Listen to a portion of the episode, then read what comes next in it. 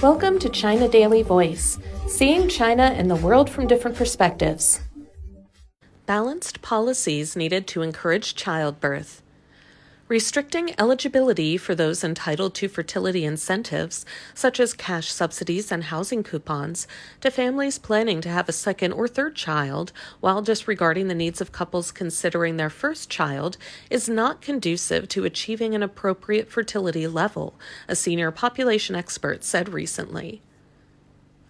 He Dan, director of the China Population and Development Research Center, suggested that authorities remove conditions associated with the number of babies in a family or household registration place and dedicate more effort to improving the experience of those wanting a child.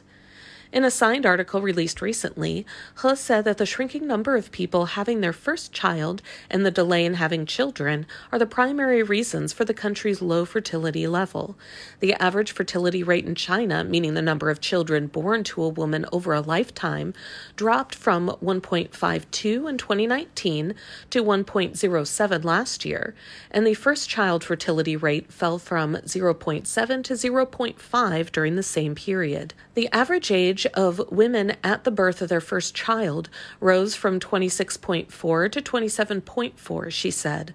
The number of families who are able and willing to have their first baby has significantly decreased, which has further dragged down overall fertility levels.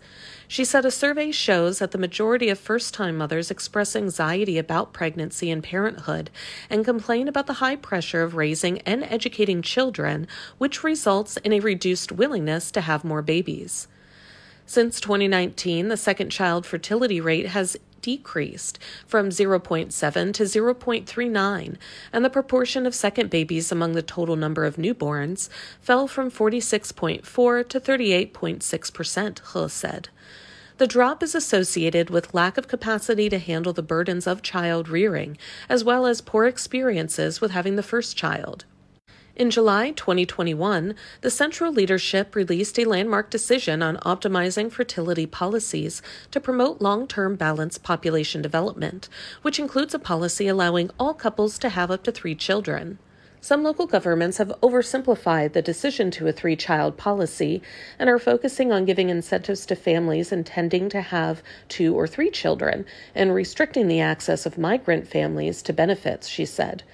For instance, He said a city may announce its intention to issue a one time subsidy of 5,000 yuan, $700, to families with two children, and 20,000 yuan to families with three children, while excluding one child families and those who have just moved to the city from elsewhere. Such fragmented and uneven policy will hardly raise a willingness to give birth, she said. He said that it is important to ensure that policy incentives are fair, inclusive, and fertility friendly. Discrepancies in the amount of incentives offered should be removed, and more effort is needed to increase the sense of achievement for families with one child and their willingness to have more babies, she said. She also suggested creating favorable conditions for young individuals to transition from college education to starting families, finding employment and improving marriage and fertility services for college students, such as giving medical insurance and subsidies to those who plan to have babies while at school.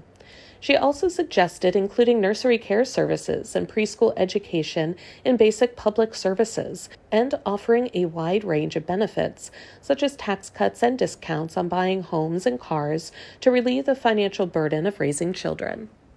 That's all for today. This is Stephanie, and for more news and analysis, buy the paper. Until next time.